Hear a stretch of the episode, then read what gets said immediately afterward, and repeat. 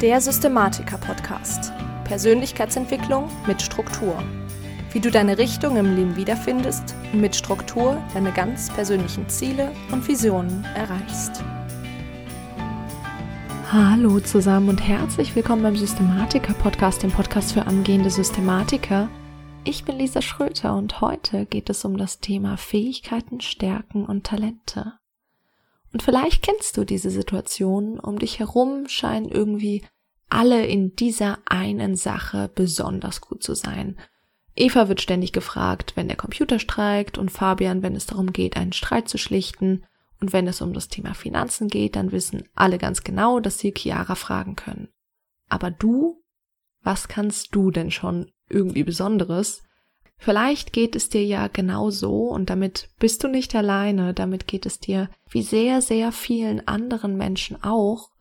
Ja, dass du einfach das Gefühl hast, dass du in nichts besonders gut bist, dass du eigentlich gar keine Fähigkeiten und Talente hast. In allem bist du vielleicht so ein bisschen mittel und in manchen Dingen schlecht, aber in irgendwas besonders gut wüsstest du jetzt nicht. Und da muss ich dich leider enttäuschen, denn mittlerweile ist das wissenschaftlich erwiesen, dass wirklich jeder einzelne Mensch auf der Welt ein bis drei Talente hat. Jeder Mensch auf dieser Welt hat also Fähigkeiten, in denen er überdurchschnittlich gut ist, und zwar eben diese ein bis drei in der Regel. Und ja, ich gehe davon aus, dass du auch ein Mensch bist. Und damit ist das eben auch bei dir der Fall. Also ich kann dir versichern, auch du bist in gewissen Dingen besonders gut das Problem ist also eigentlich gar nicht, dass wir oder du keine besonderen Talente oder Stärken haben, sondern dass wir sie nicht sehen. Das liegt natürlich in der Natur des Menschen. Das Ganze hat verschiedene Gründe. Und zuerst mal der aller, aller wichtigste Grund. Für uns selbst sind unsere Stärken einfach gar nichts Besonderes. Ja, also, wenn du jetzt gut auf Menschen zugehen kannst oder irgendwie super im Planen und Organisieren einer Reise bist oder du gut mit Tieren umgehen kannst, dann ist es sehr wahrscheinlich, dass du das dein ganzes Leben schon so hast, aber zumindest mal, dass sich das Ganze seit deiner Pubertät gezeigt hat. Und das heißt letztendlich, dass wir mit diesen Fähigkeiten quasi aufgewachsen sind. Das wiederum bedeutet, dass wir ja uns irgendwie eine Welt, in der ein Mensch das eben nicht kann, gar nicht vorstellen können. Also für uns ist es eben ganz normal, dass man irgendwie offen auf Menschen zugehen kann oder welche Fähigkeiten auch immer man eben in seiner Person vereint. Und ja, wir können uns irgendwie gar nicht vorstellen, wie das denn jetzt sein soll, wenn man irgendwie auf einer Party ist und der, mit dem wir hingegangen sind, hat uns irgendwie allein gelassen und wir stehen beschämt in der Ecke und können keinen ansprechen oder wie sich das anfühlt, wenn man für die Reise das Handtuch oder die Wanderschuhe vergessen hat, weil man plant halt die Reise durch. Oder wenn du gut mit Tieren umgehen kannst, dann kannst du dir einfach nicht vorstellen, wie es ist, wenn du jeden Tag bei Nachbars Haus vorbeigehst und der Hund dich einfach jeden Tag anknurrt. Wir wissen letztendlich eben nicht, wie es ohne diese Talente und Fähigkeiten, die wir haben, wäre, wie ein Leben ohne diese Fähigkeiten und Talente aussehen würde. Und deswegen sehen wir sie als etwas gar nicht Besonderes an. Mir ging es sehr lange in bestimmten Bereichen so, ich habe das glaube ich schon mal bezüglich des Erklärens angesprochen, ähm, aber auch bezüglich der Struktur und der Routinen, die ich so bei mir im Leben habe. Aber womit es mir auch sehr, sehr lange so ging, war der Umgang mit Geld.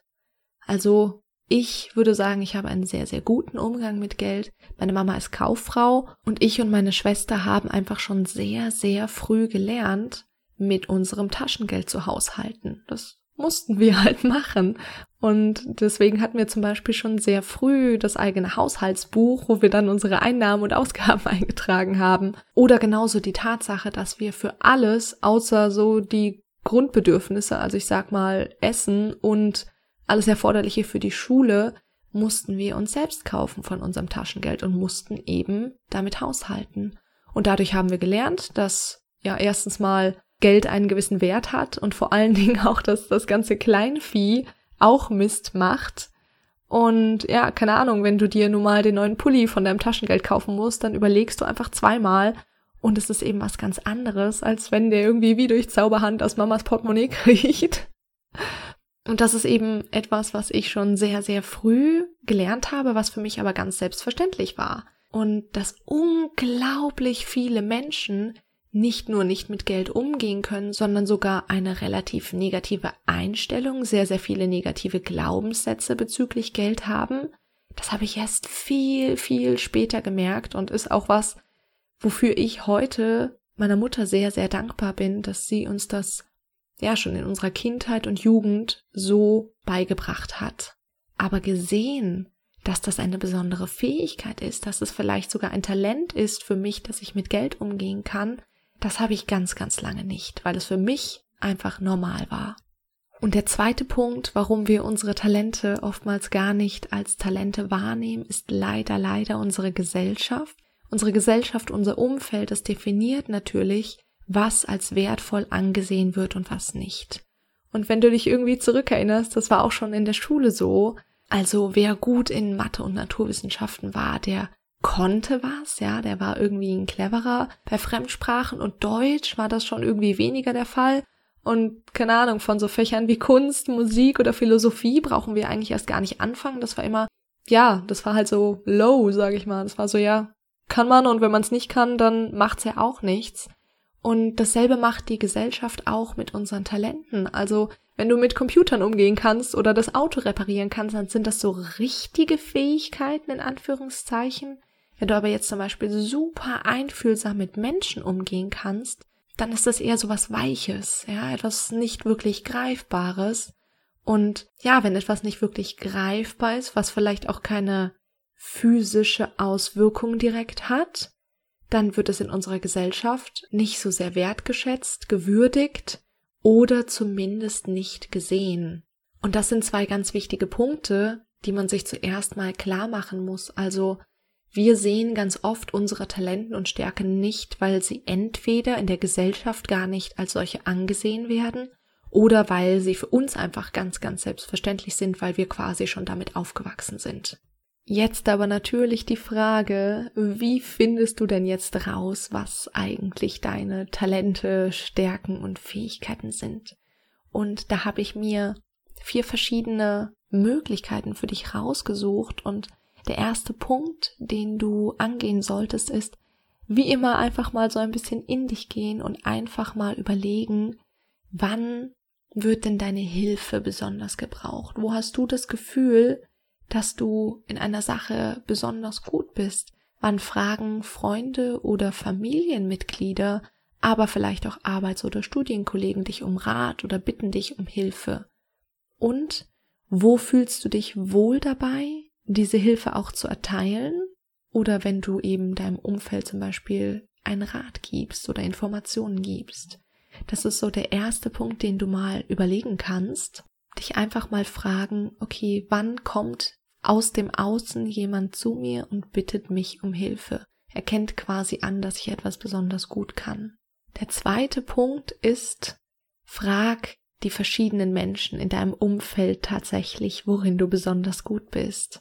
Das kannst du ganz frei machen, also einfach eine E-Mail rumschicken oder mal beim Kaffee jemanden fragen, du hier, ich habe mir mal Gedanken gemacht, kannst du mir helfen? Oder es gibt tatsächlich auch Fragebögen, die kannst du dir entweder selbst zusammenstellen oder im Internet raussuchen mit verschiedenen Eigenschaften zum Ankreuzen. Das fühlt sich natürlich im ersten Moment super seltsam an, wenn man irgendwie auf seine Eltern zugeht oder auf seine Geschwister, auf seine Freunde zugeht mit sowas. Aber du musst da immer betrachten, langfristig lohnt es sich auf jeden Fall. Und zwar aus mehreren Gründen. Denn vielleicht erinnerst du dich noch an die Folge 14, in der ich dir ein paar kleine Tipps gegeben habe, um mutiger zu werden. Und einer davon war, verhalte dich unnormal. und es ist vermutlich relativ unnormal, wenn man sein Umfeld nach sowas fragt. Das heißt, wenn du das machst, dann schlägst du sogar gleich zwei Fliegen mit einer Klappe, denn einmal lernst du, wie du auf dein Umfeld wirkst und siehst zusätzlich die Dinge, die man eben in der Selbstwahrnehmung nicht so ganz wahrnimmt. Und nebenbei weitest du auch noch deine Komfortzone aus und wirst dadurch natürlich ein kleines Stückchen mutiger.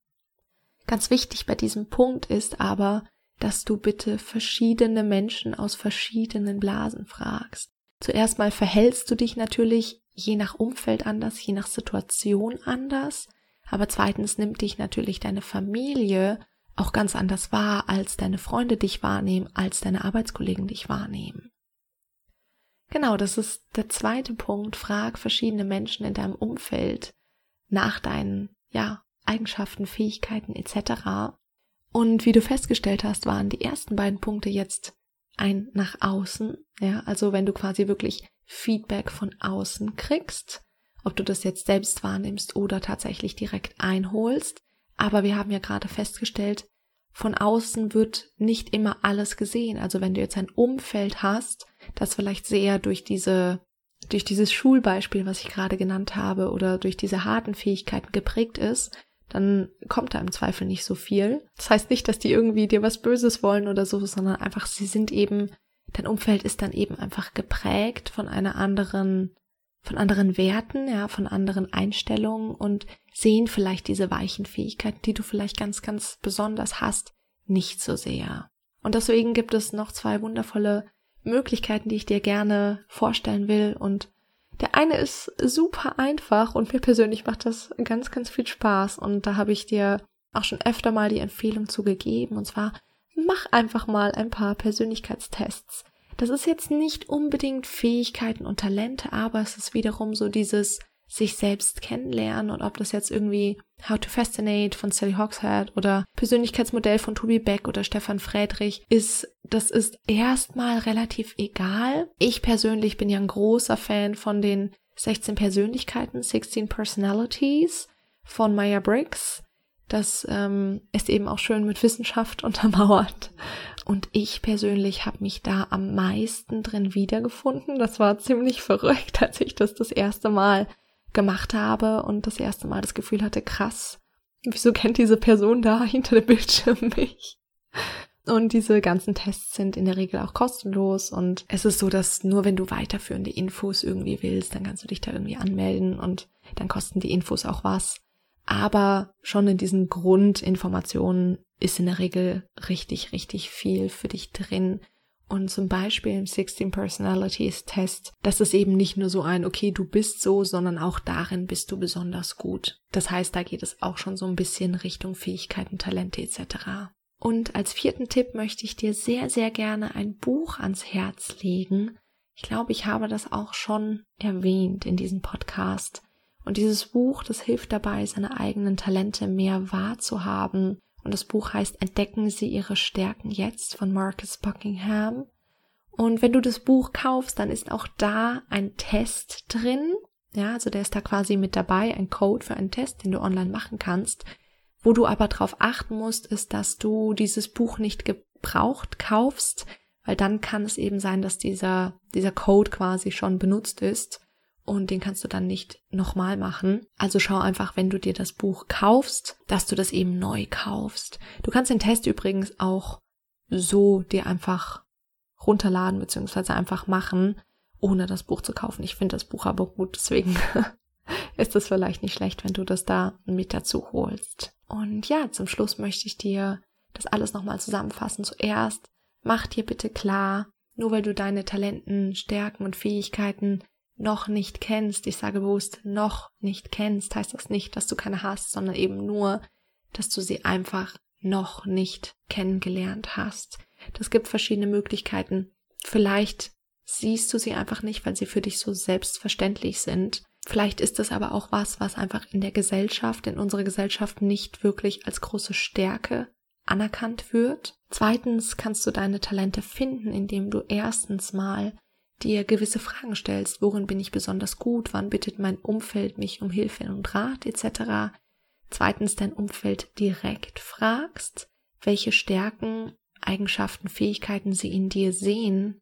Drittens du gewisse Persönlichkeitstests machst und da eben rausnimmst, wo es um die Eigenschaften, wo es um die Stärken und Fähigkeiten bei dir als Person geht und viertens empfehle ich dir das Buch Entdecken Sie Ihre Stärken jetzt von Marcus Buckingham, insbesondere den Test da drin, der hilft dir sicher auch nochmal in dem Thema ganz gut weiter. Genau. Und das war es auch mit der aktuellen Podcast-Folge. Ich hoffe sehr, dass sie dir gefallen hat und ich dir vielleicht ein bisschen helfen konnte.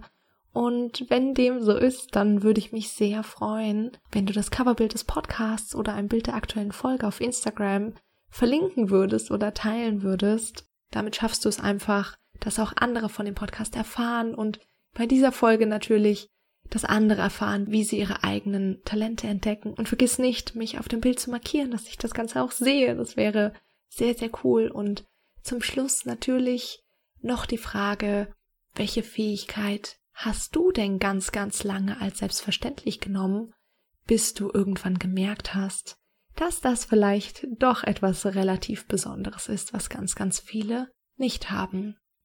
Genau, es wäre sehr schön, wenn du das unter dem aktuellen Instagram-Post mit uns allen teilen würdest. Vielleicht kommt das so ein bisschen was zusammen. Ich bin gespannt, was man so als selbstverständlich nimmt, was ich vielleicht alles nicht habe. Und ansonsten ist es sehr schön, dass du heute wieder mit dabei warst. Ich wünsche dir einen wunderbaren Tag. Ich bin Lisa und ich freue mich, wenn du nächstes Mal wieder mit dabei bist beim Systematiker Podcast.